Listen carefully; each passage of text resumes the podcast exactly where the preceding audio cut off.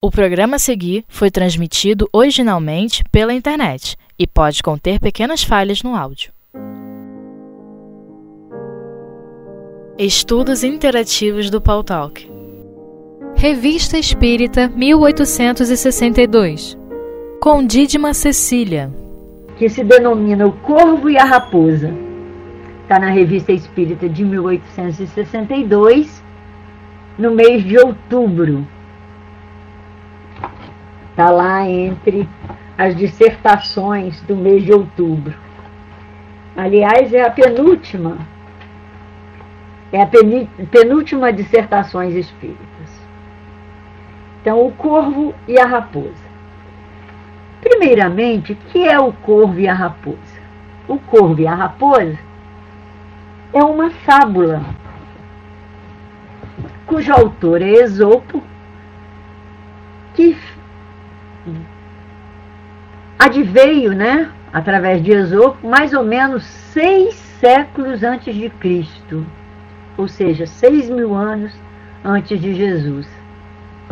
E para curiosidade, nós trouxemos, fomos buscar lá na, nas fábulas de Esopo e encontramos um corvo pousou em uma árvore com um pedaço de queijo no bico. Atraído pelo cheiro do queijo, aproximou-se da árvore uma raposa.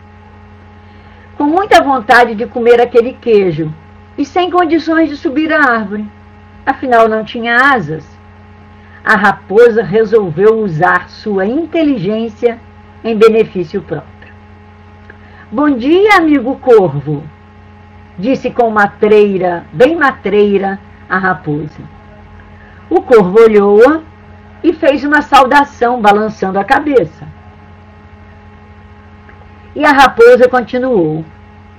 Ouvi dizer, ouvi falar, que o roxinol tem o canto mais belo de toda a floresta, mas eu aposto que você, meu amigo, acaso cantasse, o faria melhor que qualquer outro animal.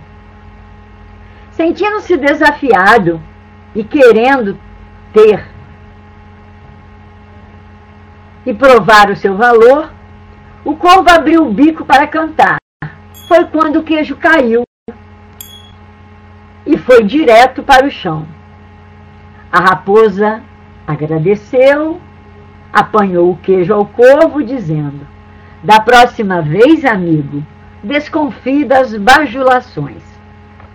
E como as histórias e as fábulas de Esopo têm sempre uma moral da história, a moral da história dessa fábula é: desconfie dos bajuladores. Esses sempre se aproveitam da situação para tirar vantagem sobre você. Então, essa é a moral da história.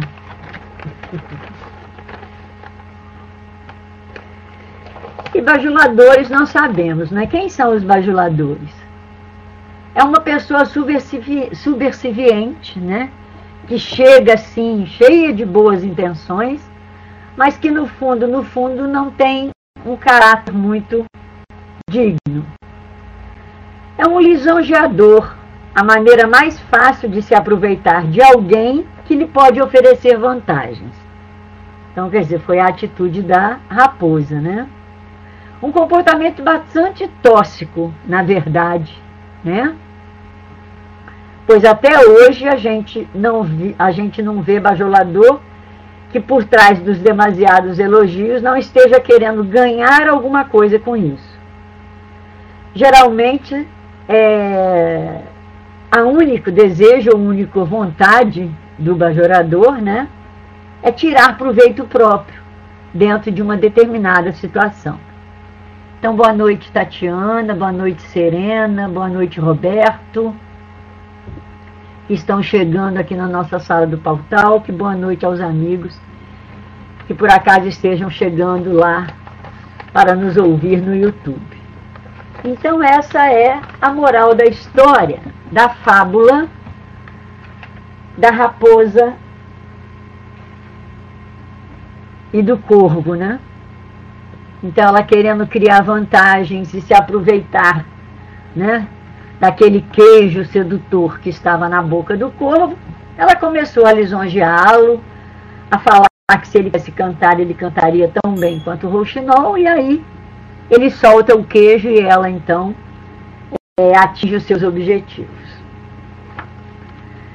Só que o nosso amigo aqui, que é, foi uma comunicação em 8 de agosto de 1862, na Sociedade Espírita de Paris, o médio era o senhor Lamer, e o nosso espírito que nos deu essa comunicação foi Sonet.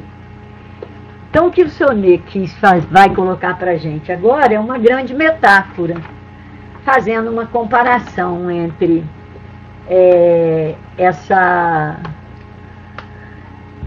isso, tico-teco, o bajulador ter da vaidade, né? E prejudica o bajulado, é. Né? Envaidecendo o outro, né? Faz com que ele acabe fazendo aquilo que é vantajoso para para ele, né? Então, é, na verdade, é essa a intenção do bajulador, né? Tirar a vantagem dentro de uma é, determinada situação. Mas vamos ver agora a metáfora que seu Ney coloca para gente, né? E isso, geralmente aquele que é imprevidente, não presta atenção, é vaidoso, orgulhoso, né? Seduz e acaba caindo, né? Fazendo a vontade do bajulador. isso aí. Então vamos lá ver o que, que Sonet traz para gente nessa nessa dissertação O Corvo e a Raposa. Ele começa dizendo: Desconfiai dos bajuladores. É a raça mentirosa. São encarnações de duas caras que riem para vos enganar. Então, quer dizer, a cara do bajulador, né? Ri para nos enganar. Infeliz de quem neles acredita e escuta porquanto neles as noções de verdadeiro logo se pervertem e logo são derrubadas, que na verdade o que há é uma segunda intenção e nunca algo verdadeiro. E contudo, quanta gente se deixa levar por esse engodo mentiroso da vajulação? Houve insatisfeito o, o velhaco, ou seja, o bajulador, que lhe alimenta suas fraquezas, enquanto repelem o amigo sincero, que lhe diz a verdade e lhes dá bons conselhos. Atraem o falso amigo e afastam o verdadeiro e desinteressado. Para os agradar, é preciso adular, aprovar tudo, tudo aplaudir e achar tudo bem, mesmo o absurdo. E coisa estranha, repelem conselhos sensatos e acreditam na mentira do primeiro que vier, desde que tal mentira favoreça suas ideias. Que quereis? Querem ser enganados e o são. Muitas vezes só veem as consequências tarde demais, mas então o mal já está feito e não tem remédio. E aqui a gente fica super curioso, né? De que que o nosso amigo Sonia está falando, né?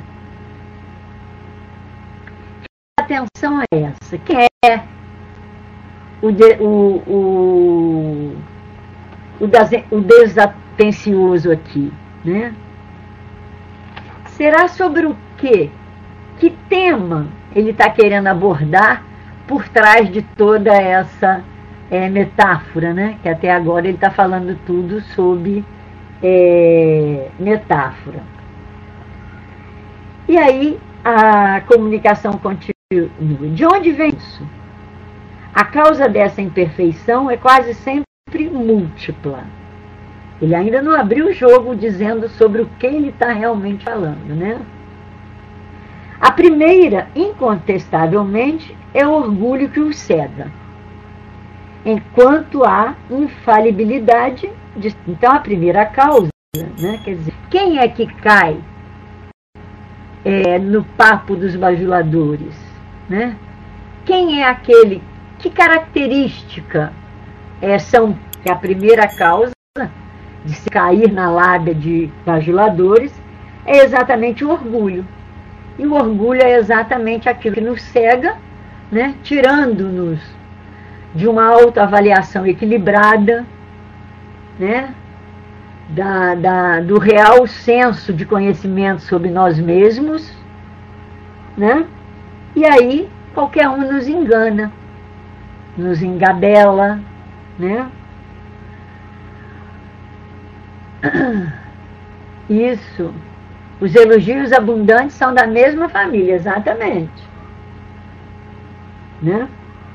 Ou você bajula, dando maior importância ao ser, né? Enche-o de elogios abundantes, né, Tico? E aí a pessoa cai naturalmente. A segunda causa decorre de uma falta de senso, que lhes não permite vejam o lado bom ou ruim das coisas. Mas ainda aqui, né, nessa questão de não ter senso, ou da falta de senso, também é o orgulho que oblitera o julgamento, porque sem orgulho desconfiariam de si mesmos, confiando-se aos que têm mais experiência. Então, a segunda causa é a falta de senso mesmo, né? Uma característica de estar vigilante, uma característica de ter senso de, de ridículo, senso de lógica, né? Agora que ele vai abrir para a gente de que, que ele está falando. Os bajuladores a que ele se refere, ele vai falar aqui agora de quem, na verdade, ele está falando. Ele diz assim: Acreditai ainda que os maus espíritos nem sempre estão alheios ao caso. Adoram mistificar, armar ciladas, e quem nelas melhor poderão cair que os orgulhosos que são lisonjeados. Então, quer dizer, toda essa preparação inicial, o Espírito queria simplesmente nos chamar a atenção para o perigo dos espíritos mistificadores. Né? Falando da, da, do, dos perigos que uma mediunidade é, não bem desenvolvida, ou não bem desenvolvida, talvez não seria nem o caso, mas não bem estruturada dentro dos princípios da lógica, do evangelho, do bom senso, do equilíbrio, né? Então é nada mais, nada menos, ele fez todo esse entremeio, aproveitando-se da fábula do, do corvo e da raposa, para nos levar a alertar sobre os perigos de uma mediunidade não viada, de uma mediunidade pautada no orgulho, na vaidade, né? no egoísmo, que de alguma forma está implícito aqui, né? O egoísmo é a característica que nos dá a imaginar que tudo que fazemos está certo, né? E que somos, na maioria das vezes ou das situações, os donos da verdade. Então, de que, que ele está falando? Acreditai ainda que os maus espíritos nem sempre estão alheios ao caso. Então, quer dizer, o que, que ele está querendo dizer aqui? Que os maus espíritos, eles podem ser maus no sentido moral, mas são intelectualmente capacitados. E ao ler os nossos sentimentos, os nossos pensamentos, as nossas vibrações, percebem quando podem nos enganar ou quando podem ou quando não podem nos enganar, né? É só começar, né, descobrir orgulho, vaidade, prepotência em nós e começar a nos elogiar, né?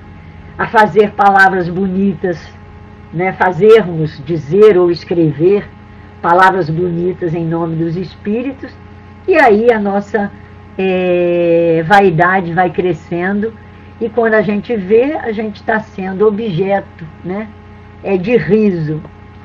Quem são os espíritos, mais ou menos, que se é, vangloriariam com isso? Né? Às vezes são espíritos simplesmente galhofeiros, né? ou algum inimigo nosso que, conhecendo a nossa vaidade, a nossa prepotência, e tendo alguma coisa a acertar conosco, podem nos fazer cair no ridículo né? fazermos tomar atitudes que são que se apresentarão assim, né, ou que podem se apresentar completamente incoerente diante dos nossos companheiros de jornada, né, companheiros de trabalho, né, e eles vão assim sutilmente nos envolvendo, né, porque a gente viu aqui que está há toda uma sutileza, né, a gente vê lá do esforço da raposa, de tipo rodopiando em torno do corvo, né, até dar a, o elogio maior, né, provocando ao corvo que esquecesse, inclusive, o próprio alimento, para poder soltar aquilo que, na verdade, ela queria. Então, os nossos amigos mistificadores, como diz aqui, né, podem nos fazer isso, por maldade mesmo, por vingança, nos querendo nos colocar ridículo, ou simplesmente como uma forma de galhofa, é, querendo nos fazer ridicularizados diante dos outros.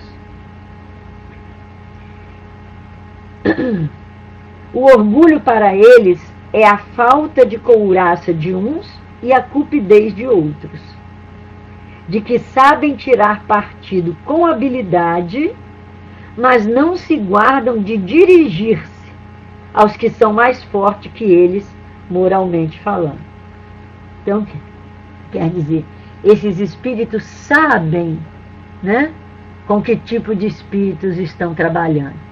Eles não vão se atrever a fazer um tipo de jogo de sedução e de mistificação dessa com espíritos que são superiores a eles, moralmente falando. Né? Eles vão procurar exatamente aqueles em que o orgulho está presente. Né? E que o orgulho é exatamente a falta de couraça, quer dizer, a falta de proteção. Então, qual é a proteção que cada um de nós deve ter para nos livrarmos desse tipo de espíritos mistificadores. A couraça da moral, né? a responsabilidade, o senso, a oração e a vigilância permanente, né?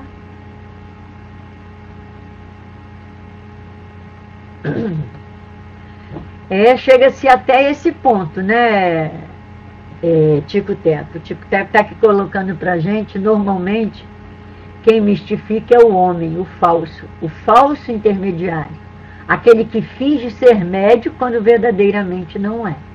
Há espíritos que podem fazer isso, mas a maior ocorrência é de falsos médiums. Né? Então, quer dizer, isso aí é, é, é o extremo né, da, da ação, né? É, da falta de responsabilidade do próprio médium, né? ele pode até utilizando, é, apresentando falsamente espíritos, quando na verdade não há espíritos, é apenas ele mesmo né, enganando. Aí é enganação de encarnado para encarnado, né? Não é mais a questão da mistificação ou da influenciação é, de um espírito mal intencionado sobre outros, né, meu tio? E aí ele faz uma pergunta: Quereis subtrair-vos influência dos maus espíritos? Então, quer dizer, ele agora vai apresentar a solução para essa dificuldade. Quem não quer ser envolvido por esse tipo de mistificadores, por esse tipo de espíritos bajuladores, né? por esses espíritos que têm simplesmente a intenção de inflar o nosso ego, o nosso orgulho, a nossa vaidade, para nos fazer cair no ridículo mais à frente? Qual é a forma de nos protegermos ou de estarmos assim amparados, né? É desse tipo de influenciação. E aí ele fez a pergunta e o próprio Sonet responde para nós: Subi, subi tão alto em virtudes que eles não vos possam atingir. Então, qual é a solução? A nossa elevação moral, a nossa elevação ética, a nossa elevação espiritual, né? Subir, subir tão alto em virtudes, diz Sonet, que eles não possam nos atingir. E então sereis temidos por eles. E aí ele continua. Mas se vos deixasses arrastar pela ponta da corda, eles a agarrarão para vos forçar a descida, chamando, chamar-vosão com voz melíflua, quer dizer, com voz doce, serena, com, farão com que deixeis o queijo cair. então, quer dizer, ele termina né, com a metáfora da própria fábula. Né? Então, quer dizer, o que, que significa para nós deixar o queijo cair? Né? É falhar a nossa tarefa mediúnica. Né? É sermos objetos é, de ridículo, objetos de, infor de informações completamente sem lógica, sem sentido, né? que só farão né, é, ganharmos risos dos próprios espíritos desencarnados e dos próprios encarnados, que chegaram uma hora, até quando alguém consegue é, esconder uma questão mediúnica desse nível? Ninguém consegue esconder isso muito tempo, né? Nós somos todos amparados, né? Há sempre uma equipe de avaliadores, né? Toda final de reunião mediúnica existem as reuniões de avaliação. Então, quer dizer, quem pode sustentar uma enganação dessa por muito tempo? Né? E aí a gente tem no livro dos médiuns uma série de questões que nos fazem alertar para que evitemos esse tipo de problema. Né? A primeira coisa que a gente vai encontrar é lá dos médiums especiais, que vem falando especificamente é, sobre médiums imperfeitos.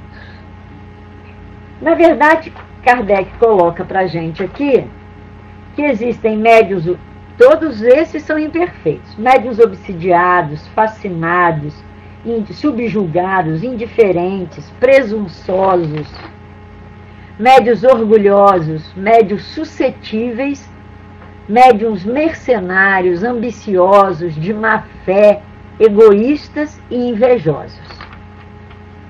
Lendo a definição de cada um desses médios imperfeitos, a gente chegou à conclusão que numa situação como essa, de sermos envolvidos por espíritos mistificadores através da bajulação, do elogio exagerado, nós encontramos quatro tipos de médios. Primeiro, os médios fascinados, que diz o que dos médios fascinados? Os que são iludidos por espíritos enganadores e se iludem sobre a natureza das comunicações que recebem. Então, quer dizer, ficam tão fascinados orgulhosos e presunçosos que são incapazes de fazer a leitura daquilo mesmo que escreveram, né, no caso aqui, é, médiums escreventes, e não, e não são capazes de avaliar de forma serena, equilibrada e lógica a própria comunicação. O segundo tipo de médiums, que também estão muito sujeitos a esse tipo de enganação, são os médiums presunçosos. Quem são esses médiums? Kardec define aqui para gente. São os que têm a pretensão de se acharem em relação somente com espíritos superiores, creem-se infalíveis e consideram inferior e errôneo tudo o que deles não provém. Então, quer dizer, a questão da presunção, da vaidade, né? O médium que começa a achar que a sua comunicação é a melhor de todas, que ele não é capaz de avaliar as entrelinhas daquilo próprio que ele escreve, né? de ser capaz de captar quando uma ideia é manipulada de tal forma a, a enganar para o seu verdadeiro sentido. São os médios presunçosos. Depois nós temos os médios orgulhosos, né? Como a gente viu, né?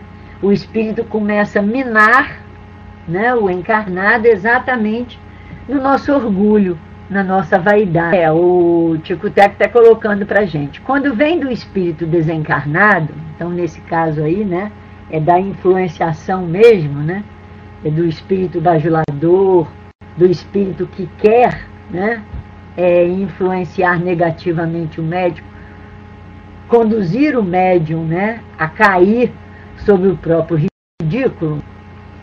É, Tico Teco coloca para gente aqui, que há outros vários fatores que podem estar presentes para que os espíritos superiores permitam que isso ocorra. É, né? Porque a gente poderia perguntar realmente, né, Tico Teco, por que a, a, a equipe espiritual não tem controle sobre isso? Não evita que tais é, casos ocorram? Primeiro que nós temos o nosso livre-arbítrio, né? Né, Tico?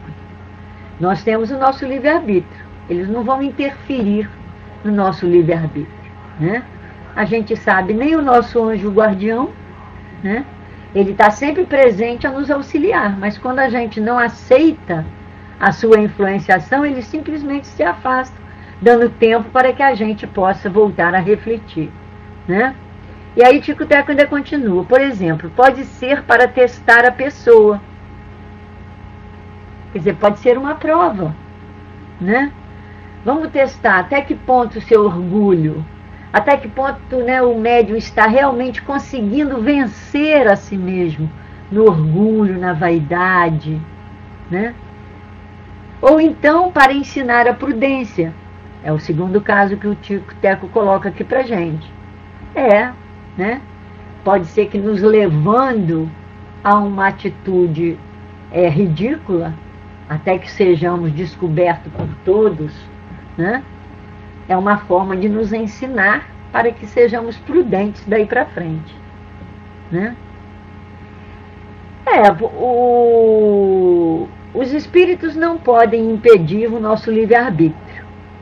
Né? Mas a gente também sabe que eles estão prontamente é, dispostos a nos auxiliar assim a gente desejar. Então, no momento em que a gente tomar consciência né, de que estávamos sobre essa, com essas características, né, essas daqui, por exemplo, que a gente falou, né, de médiums fascinados, de médiums presunçosos, de médiums orgulhosos, quando a gente realmente tomar consciência e se predispuser à nossa mudança, com certeza os amigos espirituais vão nos auxiliar. Né? E é esse o remédio, né? O Sonet colocou lá pra gente, subir, subir a sua elevação moral o mais que puderdes. É a couraça que a gente vai ter para nos livrar desse tipo de influenciação. Então, nos médios é, orgulhosos, Kardec define aqui para gente os que se envaidecem das comunicações que lhes são dadas Tá vendo? É a característica exatamente que falam lá, né? Nós damos a mensagem e nos orgulhamos da mensagem que damos, nos envaidecemos das comunicações, né? Como se é, estivéssemos sob a tutela, né, ou sob a orientação de espíritos superiores, né? E Tico Teco continua colocando aqui pra gente que nada é por acaso, né? Um puxão de orelha às vezes faz bem, exatamente, né? E quando a gente é, cai em erro, Só quando a gente ganha o puxão de orelha que a gente realmente consegue despertar. Né? Os espíritos vão nos dando chance de nos transformarmos. Quando não, não, como não damos chance a eles de nos auxiliar na transformação, eles têm que nos permitir cair, né, Tico Teco? Para que só depois da queda a gente tome realmente consciência de que nós mesmos, né, fomos a causa da queda. Para aí então nos reerguermos, né? como diz Paulo, é, tirar a poeira do joelho desconjantado e recomeçar a caminhada. Então, quanto aos médiuns orgulhosos, Kardec continua aqui para gente.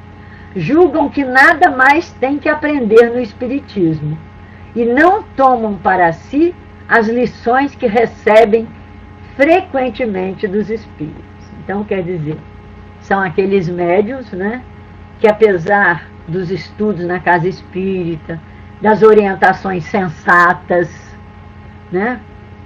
Que todos nós estamos permanentemente, ninguém está na casa espírita, é no exercício da, da mediunidade, sem ter estudos, né? É, permanentes nesse sentido, né? Nós, por exemplo, na, na, na nossa casa espírita, toda última semana de cada mês é dia do estudo. Então, nós temos psicografia num dia, psicofonia no outro, psicografia num dia, psicofonia no outro, mas geralmente a quarta, quinta semana, sempre a última semana do mês, é de estudo, né?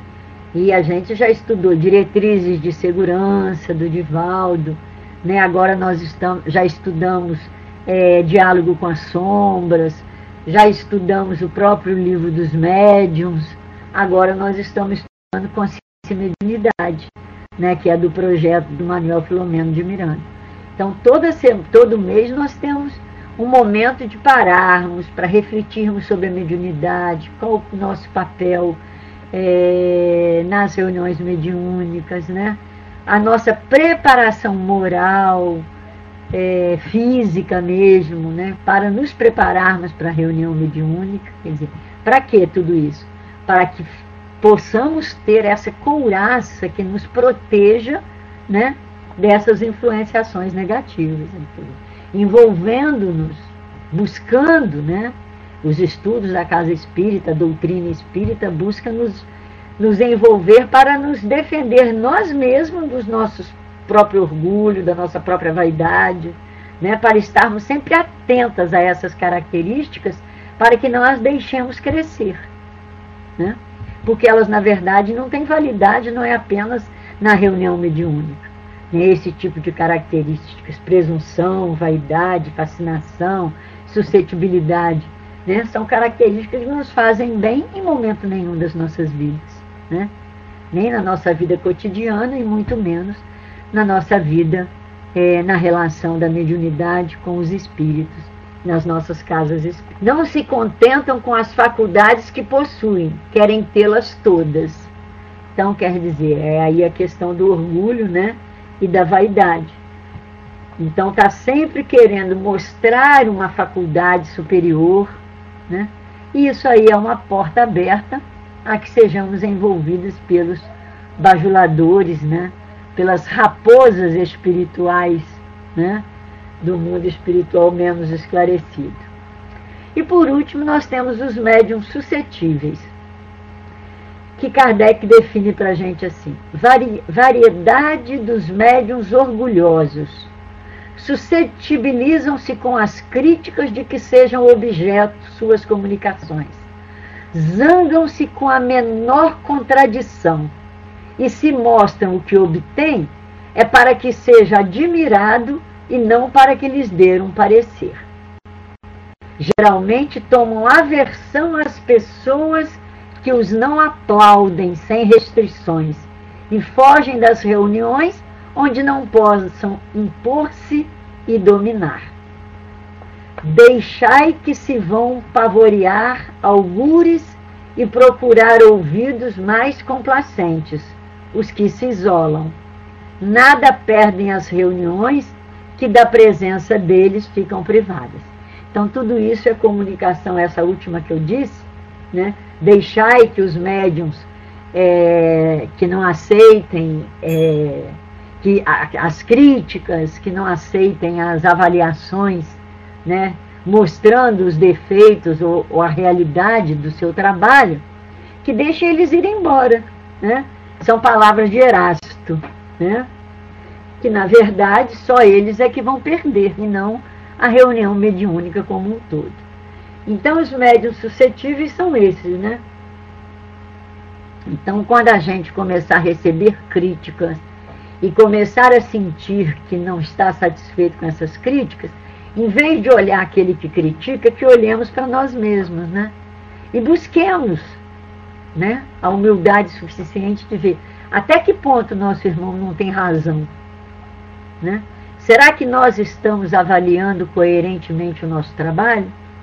E aí vamos ter a humildade suficiente para que realmente é, possamos compreender antes de tomarmos essa atitude que o Erasto coloca aqui como até beneficiária para a reunião mediúnica, né? Na verdade, o... e por último a gente tem médiums de má fé, né?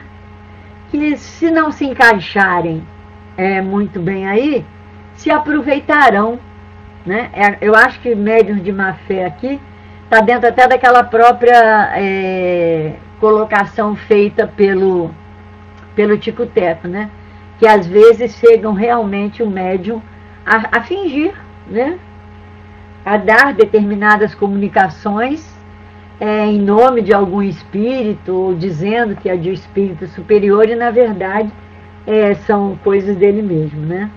A definição de fé são os que, possuindo faculdades reais, simulam as de que carecem, para se darem importância. Não se podem designar pelo médiums pelo nome de médiums, as pessoas que nenhuma faculdade possuindo só produzem certos efeitos por meio da charlatania. Então, quer dizer, aquele primeiro caso que o Tico Teco colocou para a gente, né? que realmente pode é, realmente acontecer. Mas aí lá na frente, no capítulo 23, né, nós temos lá no item 249 dos livros dos médiuns os meios de combater as más influências dos espíritos. Né? Quer dizer, nós temos como nos livrar né, dessas, é, dessas influenciações. Basta que a gente faça isso aqui que Kardec tá, vai colocar agora para gente. Os meios de se combater né, essa obsessão, que não deixa de ser, né, é, é uma obsessão é, de fascinação, como se fosse os, assim, os primeiros graus né, da, da obsessão, variam de acordo com o caráter de que ela se reveste.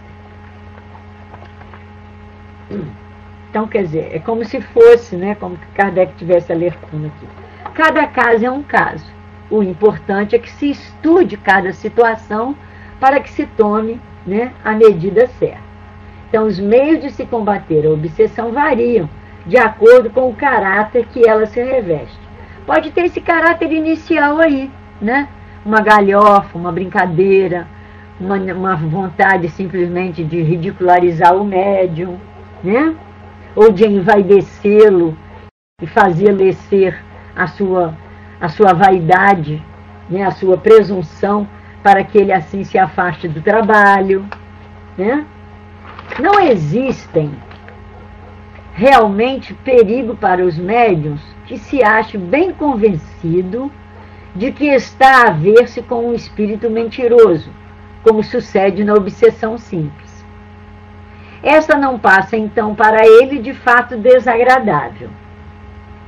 Mas precisamente porque ele é desagradável, constitui uma razão demais para que o espírito se encaminhe em vexá-lo. Duas coisas essenciais se tem que fazer nesse caso.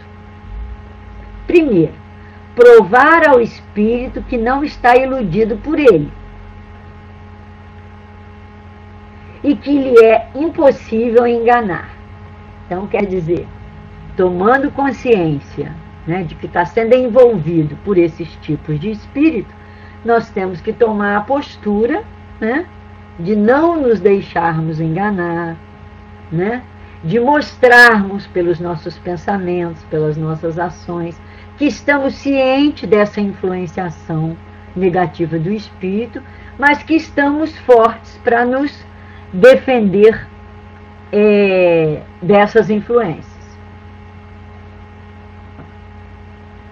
Então, qual é o primeiro caso? Provar ao espírito que não está iludido por ele e que lhe é impossível enganar. Depois, cansar-lhe a paciência, mostrando-se mais paciente que ele. Desde que se convença de que está a perder tempo, retirar-se-á, como fazem os importunos a quem não se dá ouvidos. Então, quer dizer, qual é a receita de Kardec aqui? Né? Não é simplesmente expulsar o espírito, né? que poderíamos simplesmente afastá-los. A espiritualidade superior teria recursos para isso. Mas não, a nossa responsabilidade para com esse espírito também é grande. Ele quer nos enganar, mostrando a ele que nós não estamos enganados e que estamos nos esforçando para nos mantermos em equilíbrio, em sintonia com a espiritualidade superior, né? cientes de que ele simplesmente, de que sabemos né, que a intenção dele é nos enganar, nós o estamos de alguma forma educando. Né? E tem outras. Afastá-lo simplesmente de nós? Não, vamos fazer aqui o que nos sugere Kardec. Vamos ganhar a confiança deles com a nossa paciência, mostrando-nos mais pacientes que eles. Porque no momento em que eles é, tomarem consciência de que não conseguirão nos enganar, ou eles se transformam, tipo assim, passam para o nosso lado, passam a refletir de acordo com a nossa é, responsabilidade para com a doutrina, para com a verdade, ou eles simplesmente vão fazer aqui, né? vão nos afastar, como fazem os importunos a quem não se dá ouvido. E Kardec tem mais um parágrafo que ele vem dizendo. Isto, porém, nem sempre basta e pode levar muito tempo, porquanto há espíritos tenazes para os quais meses e anos nada são. Além disso, portanto, deve um médio dirigir um apelo fervoroso ao seu bom anjo, assim como aos bons espíritos que lhe são simpáticos, pedindo-lhes que o assistam. Quanto ao espírito obsessor, por mais mal que seja, deve tratá-lo com severidade, sim, mas com benevolência de igual valor e vencê-lo pelos bons processos, orando por ele, dando a ele o nosso amor, o nosso respeito, fazendo olhar para si mesmo. E, e o Tico Teco ainda coloca aqui para gente. Para mim, o melhor meio de não ser alvo do obsessor é não termos dívidas antigas com a lei.